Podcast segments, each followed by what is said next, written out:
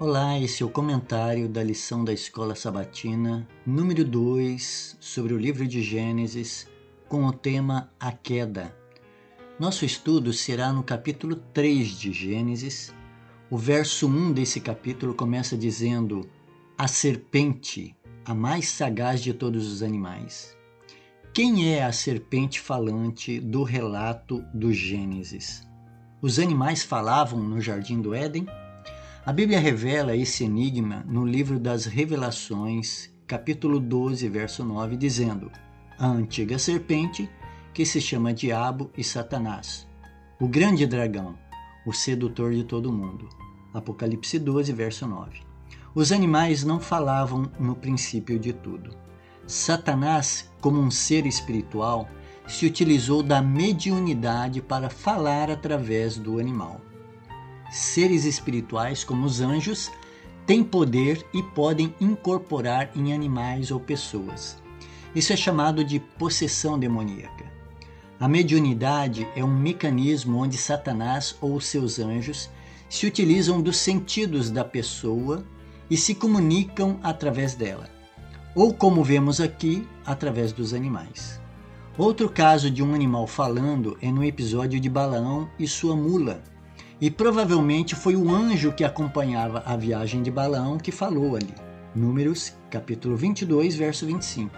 E que se comunicou com o profeta desobediente. Esse capítulo 3 de Gênesis nos ajuda a entender que há um ser opositor ao Criador. E ele está envolvido em um grande conflito espiritual com Deus e os humanos. Mas por que Deus criou um anjo mau? Na realidade, Deus não criou um anjo mau.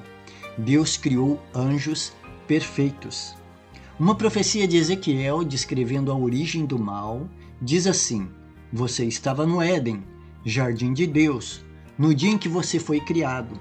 Você era um querubim da guarda que foi ungido. Eu estabeleci. Você permanecia no Monte Santo de Deus e andava no meio das pedras brilhantes. Você era perfeito nos seus caminhos, desde o dia em que foi criado, até que se achou iniquidade em você. Ezequiel capítulo 28, versos 13 a 15. Há muita informação nesses versos. Primeiro, Deus afirma que Deus criou um anjo querubim perfeito. Há quatro ordens de anjos: os anjos comuns, os querubins, os serafins e o arcanjo. Esse querubim era um anjo que guardava o trono de Deus, assim como os que estavam representados em cima da arca da aliança no tabernáculo, e que guardavam o trono de Deus na terra, no tabernáculo, o Shekinah.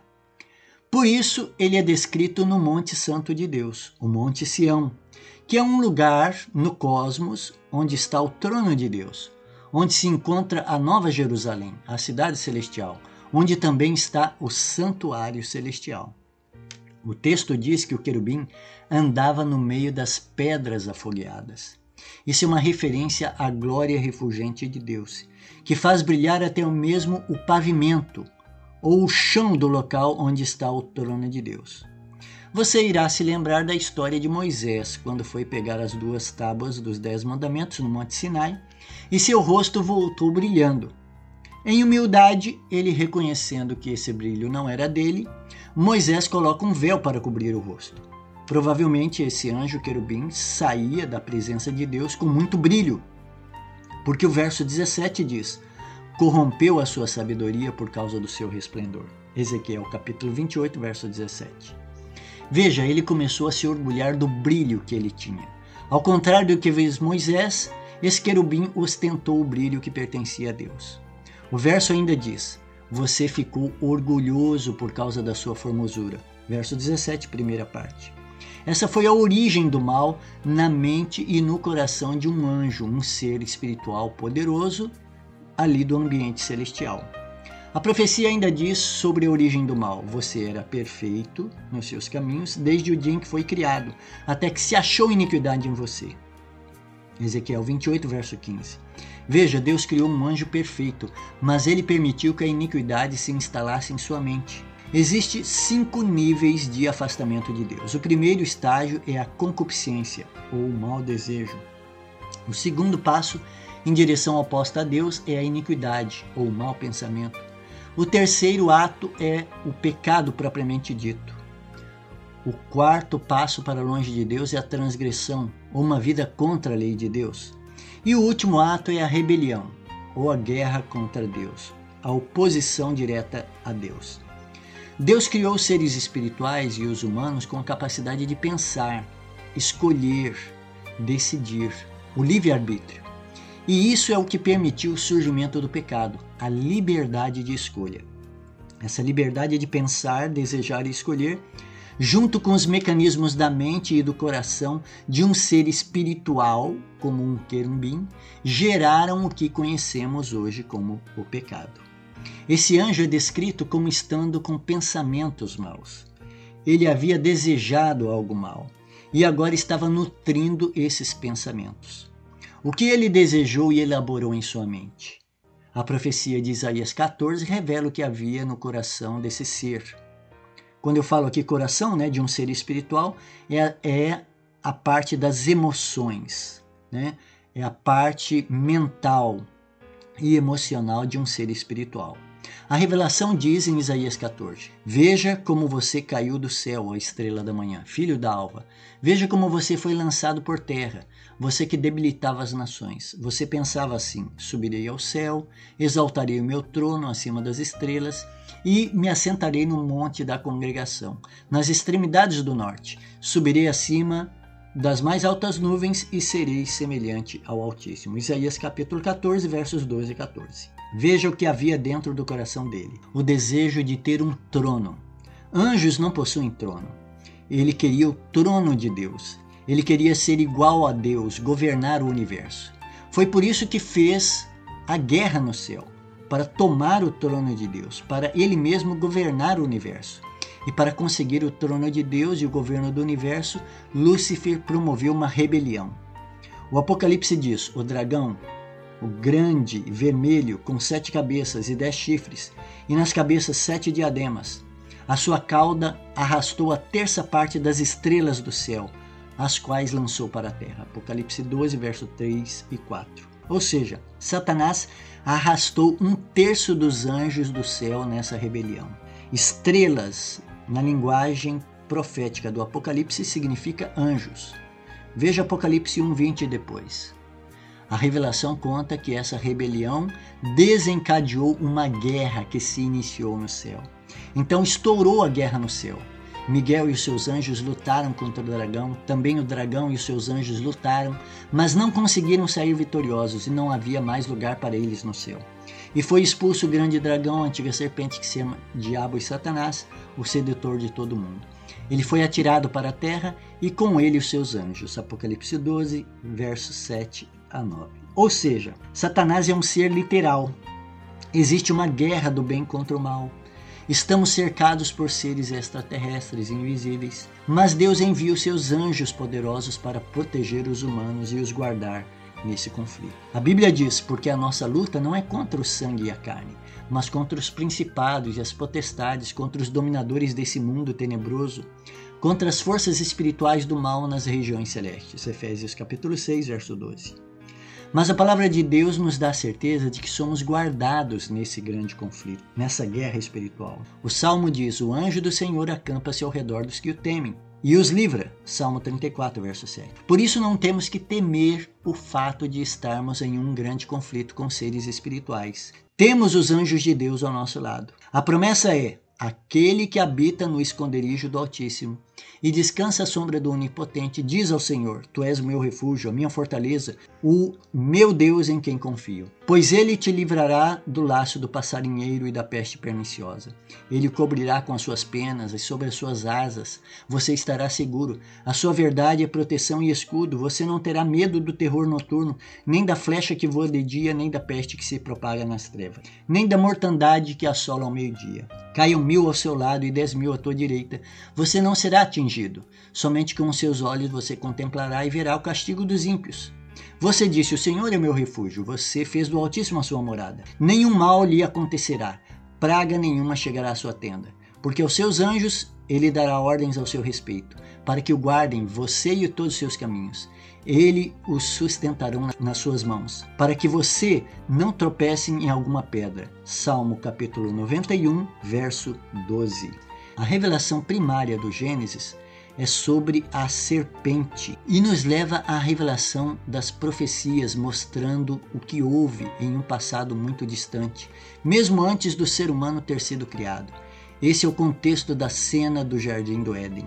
Devido à liberdade de escolha, à capacidade de pensar e decidir dos humanos, Deus criou um mecanismo para que eles decidissem com liberdade se queriam ou não permanecer sob o governo de Deus. Deus criou esse mecanismo de decisão, uma árvore, e disse: De toda árvore do jardim você pode comer livremente, mas da árvore do conhecimento do bem e do mal você não deve comer, porque no dia em que dela comer você certamente morrerá. Gênesis capítulo 2, verso 16 e 17. A árvore é descrita como do conhecimento do bem e do mal, porque oferecia a oportunidade de não estar ao lado de Deus. Aqui era uma árvore, mas poderia ser um lago, poderia ser um animal. Deus poderia ter dito: olha, não, não mergulhe naquele lago, ou não cavalgue naquele cavalo branco. Mas Deus determinou que fosse uma árvore, ou comer do fruto daquela árvore. O conhecimento do mal era uma opção de todos, mas implicava em morte. Não que Deus iria castigar quem optasse por isso, mas que era impossível viver sem Deus, pois ele é a origem da vida. Ou seja, conhecer o mal resultava, consequentemente, em morte ou deixar de existir. O que Lúcifer fez foi criar uma realidade paralela onde as pessoas podiam conhecer o mal e continuar vivas por um período de tempo. O objetivo de Satanás era usurpar o poder de Deus e usar a posição dele como criador para benefício próprio. Esse mundo que vivemos é uma alternativa. É uma tentativa de Satanás mostrar ao universo que é possível ter uma vida em um planeta sem as regras e o governo de Deus. Sendo assim, quando ele propõe a Eva comer do fruto, ele estava propondo essa existência que ele dizia ser superior, mas que na realidade conduzia à morte. Todo o diálogo de Satanás com a mulher segue o padrão de um ser que quer ser igual a Deus ou substituir a Deus na vida dos humanos. Satanás afirma que sabe mais do que Deus, que Deus estaria privando os humanos de uma existência superior. E ao comer do fruto, eles estariam sendo privados dessa experiência. Por isso, a fala de Satanás é: Deus sabe que no dia em que dele comerem, os olhos de vocês se abrirão e, como Deus, vocês serão conhecedores do bem e do mal. Gênesis capítulo 3, verso 5. Veja que Satanás quer que os humanos errem, onde ele mesmo errou. Ele havia desejado ser igual a Deus e agora tenta fazer com que Eva siga o mesmo erro. E como entender que Deus não queria que os humanos fossem conhecedores do bem e do mal, sendo que ele mesmo, Deus, era conhecedor do bem e do mal?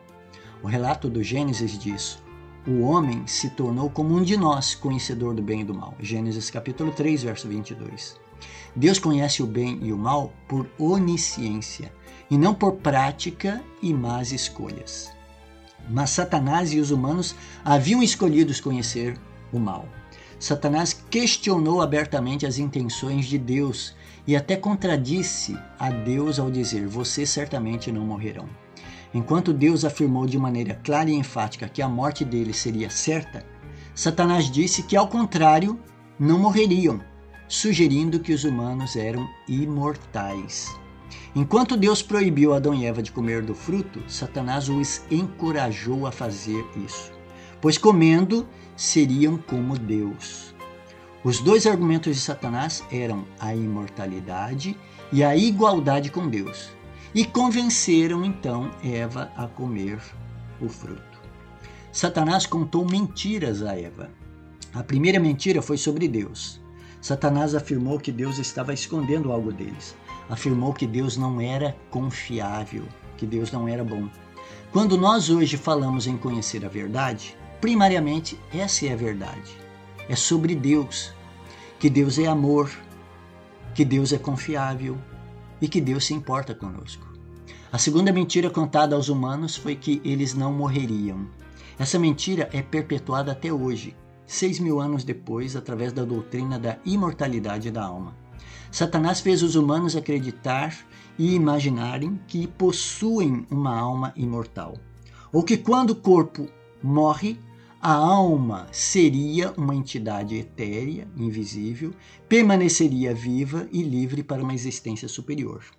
Religiões e filosofias na história humana se baseiam nessa crença. Por exemplo, as religiões animistas da África acreditam que os seus ancestrais estariam vivos em um plano espiritual superior. As religiões orientais acreditam também em um mundo não físico, espiritual, onde os humanos vão após a morte.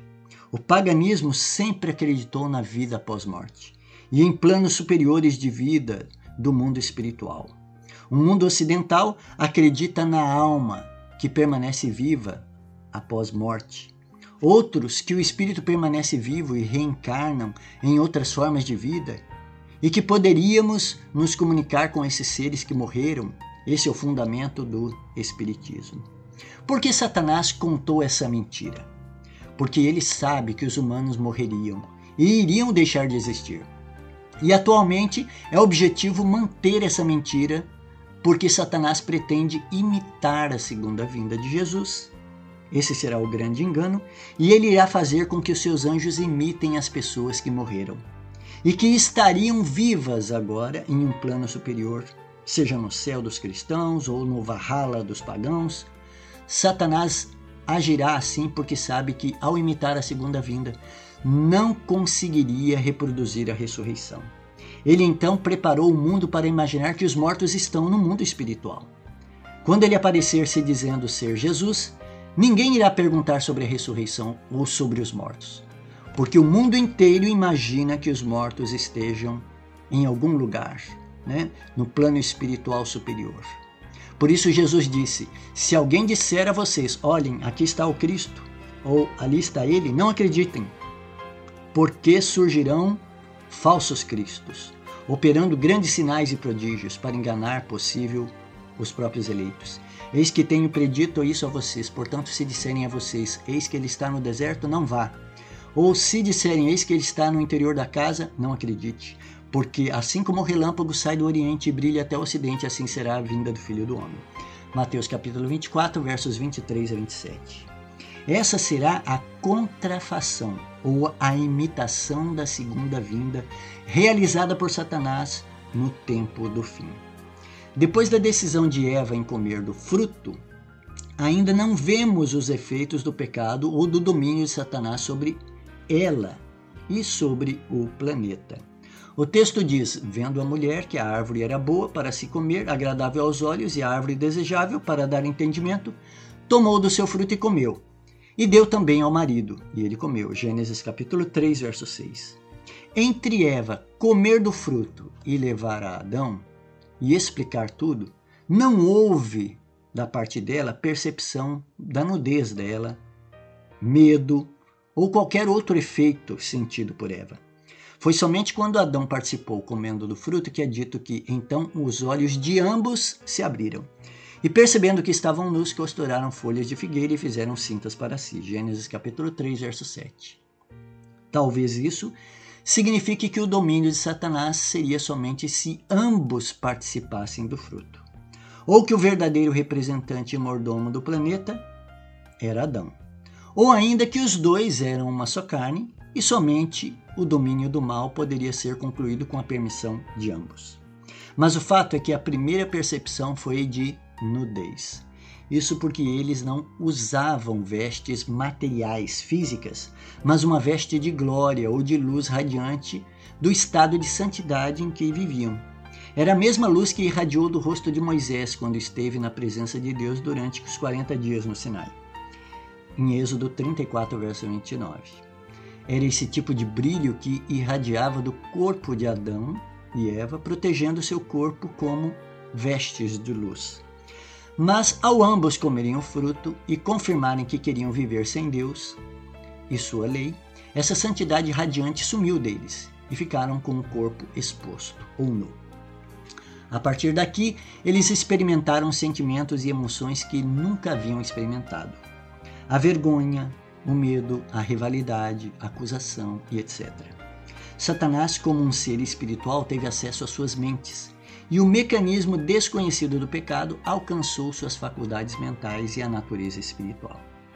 O relato diz que costuraram folhas de figueira e fizeram cintas para si. Gênesis capítulo 3, verso 7. Esse fato é carregado de simbolismo, porque quando eles tentam cobrir a sua nudez ou pecado, esse ato ganha um significado espiritual ou simbólico dentro do texto. O ato deles fazerem roupas para cobrir sua nudez é comparado na Bíblia ao ato da justiça própria ou das obras humanas para tentar corrigir o próprio pecado.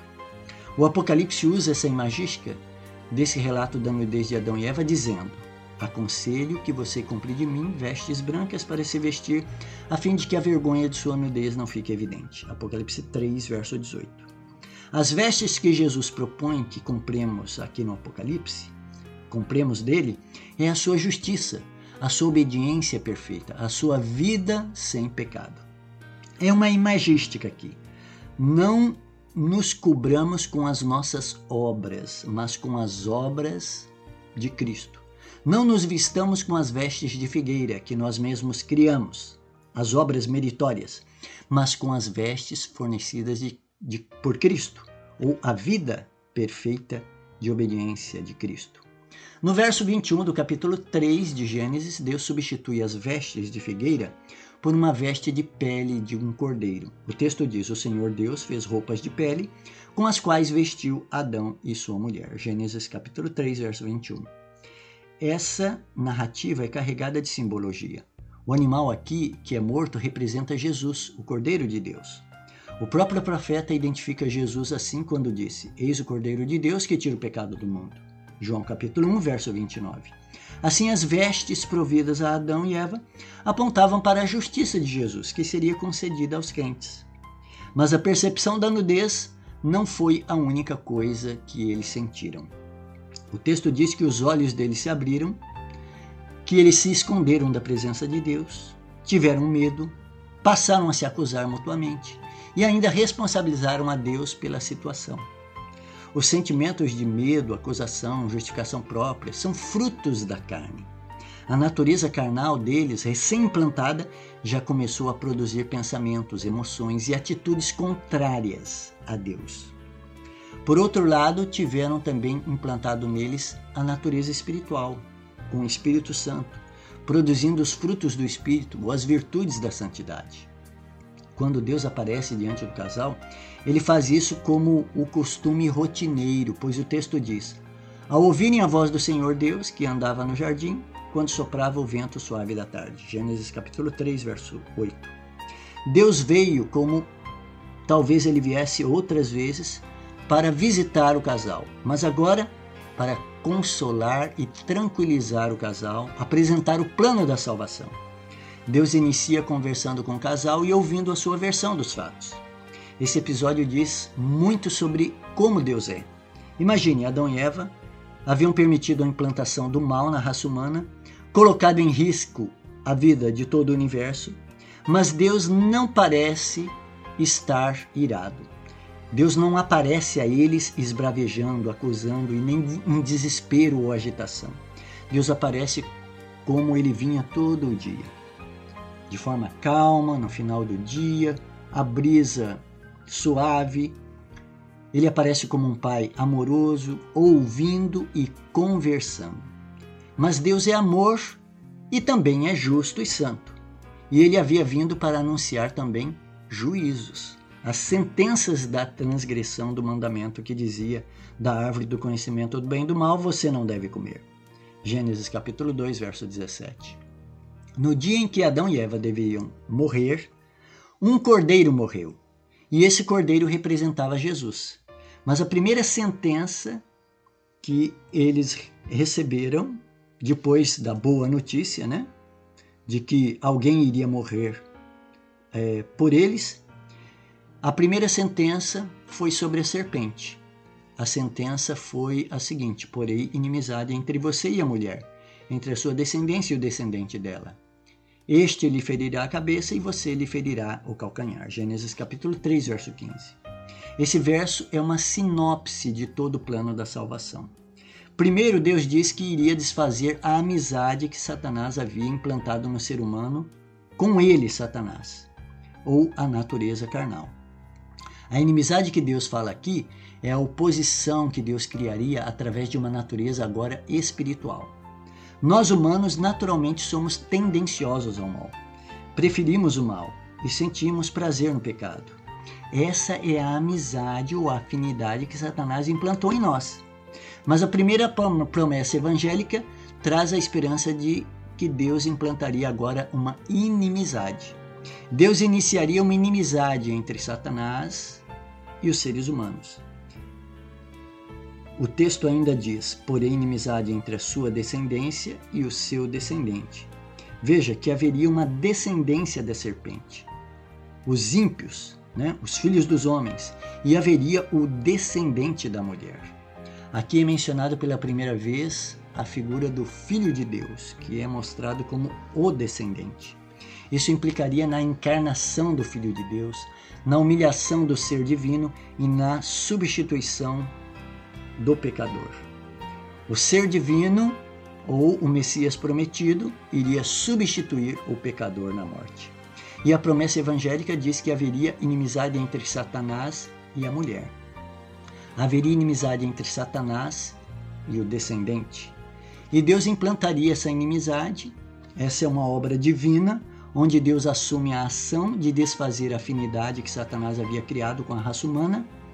E por fim é previsto a morte substituinte do descendente, onde o texto diz: Este, o descendente, lhe ferirá a cabeça, e você lhe ferirá o calcanhar. O ferimento no calcanhar do descendente é uma referência à morte que o descendente ou Jesus sofreria. Mas como Jesus tem vida em si mesmo, isso seria como um ferimento leve no calcanhar. Não traria prejuízo para o descendente.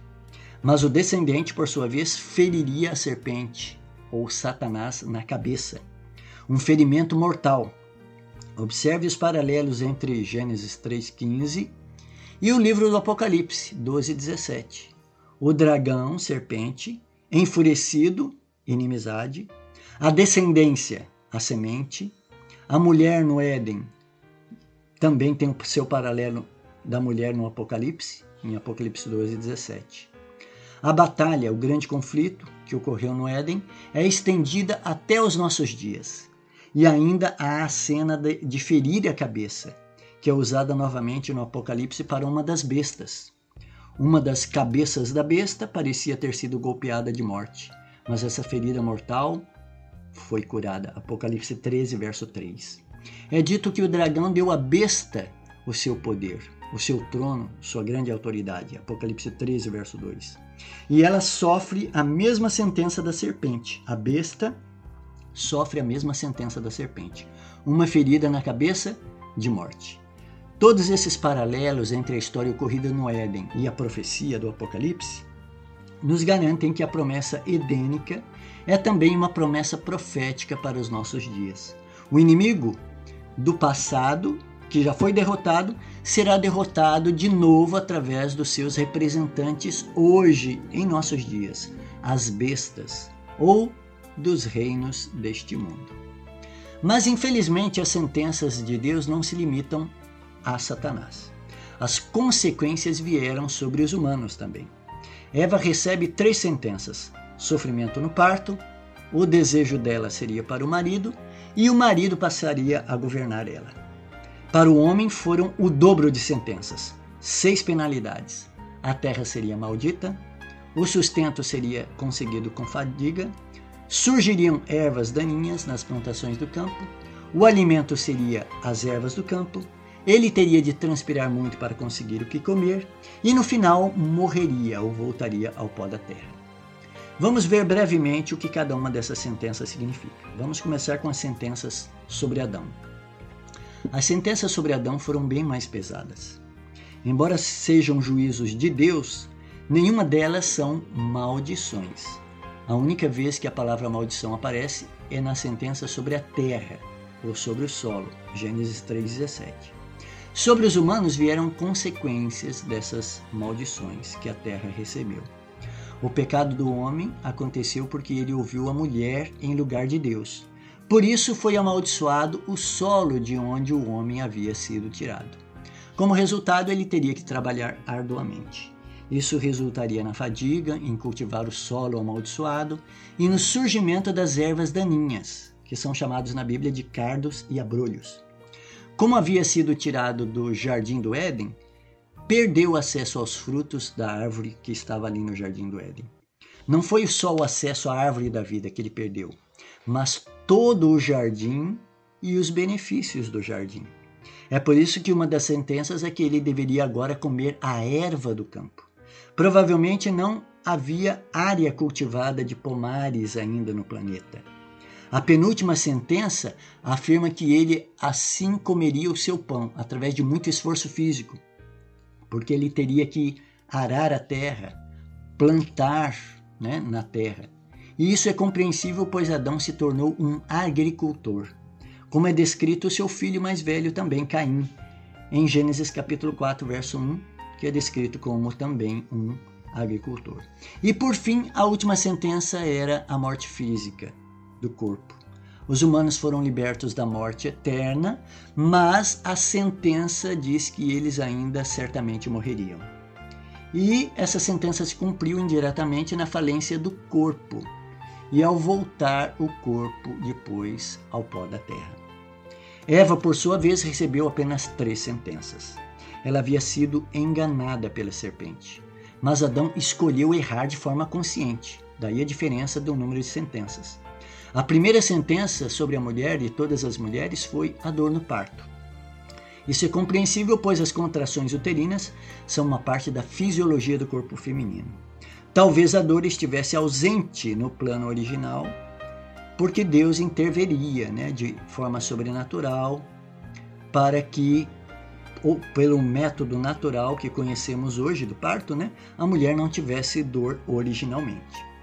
É curioso que tenha se inventado tantos medicamentos que interrompem a dor de cabeça e outros tipos de dor, mas não se tenha inventado nenhuma, nenhum medicamento para cessar a dor no parto.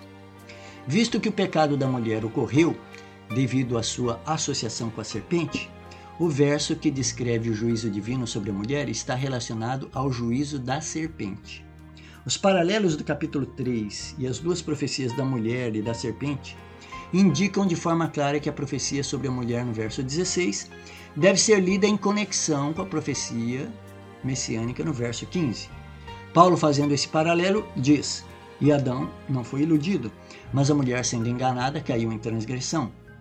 Mas ela será salva tendo filhos, se permanecer em fé, amor e santificação com bom senso. 1 Timóteo 2, verso 15. O juízo divino sobre a mulher, incluindo a gravidez, deve, portanto, ser entendido sob a perspectiva da profecia. A Bíblia usa a imagística da mulher grávida nas profecias messiânicas e nas profecias da segunda vinda. O Apocalipse descreve: viu-se grande sinal no céu, uma mulher que estava grávida e gritava com dores de parto, sofrendo para dar à luz e o dragão se deteve diante da mulher, que estava para dar à luz, a fim de devorar o filho dela quando nascesse. Ela deu à luz a um filho homem, que há de governar todas as nações com cetro de ferro. E o filho da mulher foi arrebatado para junto de Deus e do seu trono. Apocalipse 12, verso 1 a 5. Veja, é uma profecia que fala da geração do Messias, mas que tem forte imagística da sentença de Eva, ali no Gênesis, né, e da sentença de Eva. A própria segunda vinda de Jesus, ou a vinda do Filho do Homem, é descrita nas profecias com as dores do parto preditas a Eva. Jesus descreve como sinal da parousia. Tudo isso é o princípio das dores, Mateus capítulo 24, verso 8. E Paulo, descrevendo um dos últimos sinais antes da parousia, diz: Quando andarem dizendo paz e segurança, eis que lhes sobrevirá a repentina destruição, como vêm as dores de parto à mulher que está para dar à luz, e de modo nenhum escaparão. 1 Tessalonicenses capítulo 5, verso 3. Toda essa imagística nos ajuda a entender como a primeira sentença dada a Eva estava carregada de teor profético. A segunda sentença sobre a mulher foi: O teu desejo será para o teu marido. Essa era uma indicação da marginalização que as mulheres sofreriam devido ao estigma de terem cedido ao fruto proibido e trazerem o pecado sobre o planeta.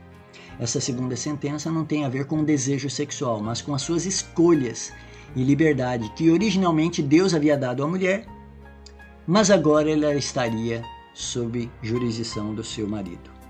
E os relatos do Antigo Testamento descrevem como as mulheres sofreram uma subjugação indevida, sendo cerceadas de sua liberdade. Isso foi resultado do estigma e da perversão da própria mente masculina em subjugar o ser que era menos forte. A terceira sentença está relacionada a isso também, mas agora indica o governo. O governo do planeta estava na mão de ambos, pois os dois eram uma só carne, mas agora Eva seria governada e subjugada. O pecado atuou na mente masculina e trouxe o machismo, o egoísmo, a falta de amor, o desrespeito pelas mulheres. Mas a revelação da palavra de Deus veio para restaurar a dignidade feminina. A palavra de Deus, a revelação, veio para restaurar também a posição feminina. As leis de Deus no Antigo Testamento tentaram reerguer dignidade feminina. Havia uma lei em Deuteronômio capítulo 22, 13 a 9, que protegiam as mulheres de terem os seus casamentos desfeitos por homens abusivos. Muitos homens na antiguidade atribuíam a má fama às mulheres depois da noite de núpcias, e eles então tentavam anular o casamento. Mas essa lei de Deuteronômio 22, versos 13 a 19, proibia esse tipo de abuso. E os homens que atribuíssem má fama à sua esposa eram açoitados em praça pública quando eles não tinham o argumento verdadeiro. Outra lei, nesse mesmo capítulo, nos versos 25 e 26, protegiam as mulheres de estupro. Os homens que estupravam mulheres recebiam pena de morte e eram apedrejados em praça pública. Até mesmo as mulheres casadas eram protegidas com a lei do divórcio. O casamento não poderia ser desfeito sem um argumento efetivo. Somente em casos de relações sexuais ilícitas por parte da mulher, descritas em Levítico 18, poderia haver o divórcio. Muitos homens no tempo de Jesus, por exemplo, divorciavam apenas por não gostarem do tipo de comida que suas esposas preparavam.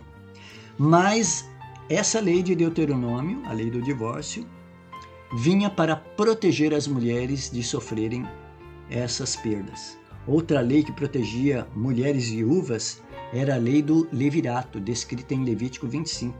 As mulheres que perdiam seus maridos para a morte tinham a oportunidade de um novo casamento.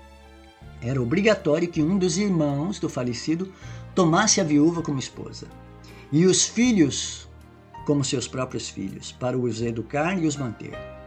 Outra lei, em Deuteronômio capítulo 24, verso 19 a 21, garantia que as viúvas de mais idade que não conseguiam um novo casamento pela lei do levirato tivessem seu sustento garantido através de um mecanismo de recolhimento de alimento. Os fazendeiros que plantavam trigo, cebada, frutas, tinham de permitir a entrada de viúvas no campo para recolher o que elas quisessem para o seu sustento diário. Essas e outras leis civis garantiam que as viúvas idosas não morressem de fome ou ficassem pobres. Veja, haviam leis que Deus havia criado que protegiam socialmente a mulher. A mulher, dentro do país de Israel, na teocracia, era muito bem resguardada. Haviam ainda leis que protegiam a saúde da mulher. Em Levítico capítulo 18, verso 19, existia a lei que proibia a relação sexual durante o período de menstruação. E essa lei é para o benefício da saúde da mulher. As mulheres, durante o seu ciclo reprodutivo, do primeiro dia até o vigésimo 22 dia, mais ou menos, produzem um tampão de secreção no colo do útero. O colo do útero é uma parte do órgão genital da mulher que fica no fundo da vagina e no início do útero. Ele separa esses dois compartimentos. Isso porque a vagina tem muitas bactérias que devem estar ali para a saúde natural da mulher. Mas essas bactérias da vagina não podem passar para o útero. O útero é um órgão estéril, não tem bactérias pois ele é responsável pela gestação do feto. Sendo assim, o tampão do colo do útero protege para que as bactérias da vagina não passem para o útero.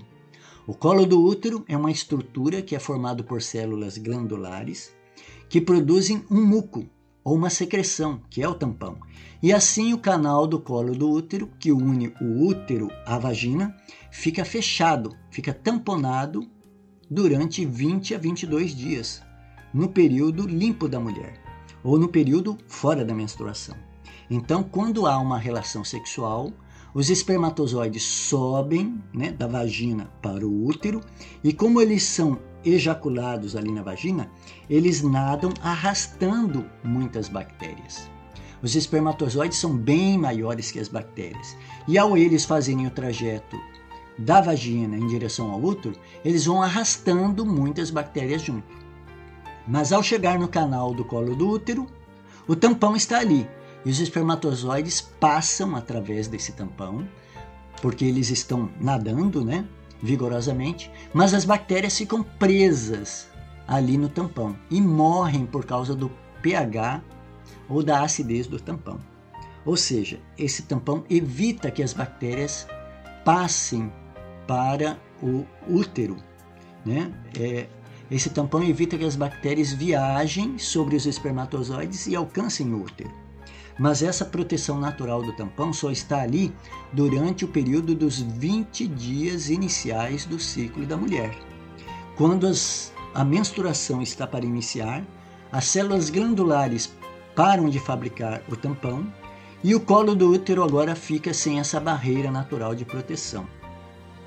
Isso deve ocorrer porque o líquido menstrual, né, que vem do útero, ele desce. Se o tampão estiver ali no colo do útero, o líquido menstrual seria retido, né, ficaria ali aprisionado no, no útero, haveria uma inflamação, depois uma infecção e a mulher morreria. Então, quando o útero começa a descamar as suas células, né, que é o líquido menstrual, o tampão some para que o líquido passe por ali, né, escoe até a vagina e seja então expurgado. Então nós vemos aqui o benefício que essa lei de Levítico, capítulo 18, verso 19, que priva né, a mulher das relações sexuais durante a menstruação, que é para o benefício da mulher é para a saúde da mulher, para que ela não se contamine. Essa lei foi criada por Deus para beneficiar exclusivamente as mulheres. Em Levítico 12, há as leis do resguardo após o parto. As mulheres que tinham bebês meninos, por lei, tinham o direito de permanecer intocadas por 30 dias para recuperar sua saúde. Era proibido ao marido investir sexualmente na mulher nesse período do pós-parto, 30 dias, se a mulher tivesse bebê menino. E as mulheres que tinham meninas ficavam 80 dias no período pós-parto. Há uma razão fisiológica para isso e para essa lei né, ser obedecida ainda em nossos dias. A proteção do tampão de secreção que protegia o útero ali da mulher só volta a ser produzido em 30 dias depois no caso de nascimento de bebê menino e em 80 dias nos casos de menina. Isso garantia que a mulher, ao ter uma relação sexual, né, depois né, do pós-parto, é, que ela tivesse uma relação sexual novamente, estivesse protegida ali pelo tampão, né, que era naturalmente produzido. No caso do pós-parto de meninos, 30 dias depois, e no, no caso de pós-parto de bebês meninas, 80 dias depois. Veja, essas leis, essas três leis que eu comentei, são leis de saúde que vigoram em nossos dias até hoje. E se elas são quebradas na sua naturalidade, a mulher tem prejuízo na sua saúde. Por isso existe a lei de saúde aí em Levítico 12, com essas restrições em relação as, aos, a prática do sexo né, no pós-parto, e por isso existe a lei de saúde de Levítico 18 e 19 também, né, que diz não se aproxime da mulher para ter relações durante a menstruação. Então são duas situações aí, do pós-parto e durante a menstruação. Se houver relação sexual durante né, a menstruação, os espermatozoides sobem carregando bactérias e irão contaminar a mulher. Se houver é, relação sexual durante o pós-parto, né?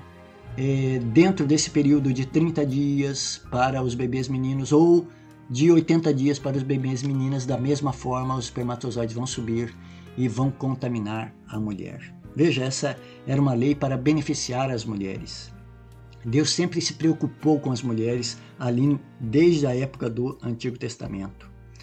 O próprio Jesus, quando esteve na terra, foi revolucionário e permitiu que as mulheres fossem discípulas. Nem os filósofos gregos faziam mulheres de discípulas, mas Jesus fez. O Evangelho veio, né, e Jesus veio para recolocar as mulheres em igualdade com o homem, e no casamento como companheiras iguais aos seus maridos. Sendo assim, quando Deus em Gênesis anuncia a mulher as consequências que o pecado trazia sobre ela, isso não era uma maldição. Deus estava preparando a mulher para um ambiente hostil de um planeta sem o governo divino. Deus honrou a mulher, dizendo que ela geraria o descendente e dela viria aquele que seria a salvação da humanidade. E Maria foi a mulher escolhida para esse grande privilégio. Deus ama as mulheres. Ele, elas são os seres que mais se aproximam em perfeição do Criador. Foram as últimas a serem criadas por terem a semelhança mais próxima com Deus. Deus cria a vida, mas a mulher né, deu o dom de gerar a vida. O amor de uma mulher é o mais próximo que podemos chegar do amor do Criador. Bom, essa foi a lição número 2 da Escola Sabatina. Esses são os comentários dessa lição 2. Eu espero que você tenha uma boa entrada de sábado, que você passe as 24 horas sagradas desse dia na presença de Deus, tendo um relacionamento próximo com Ele. Nós nos vemos por aí. Um grande abraço a todos.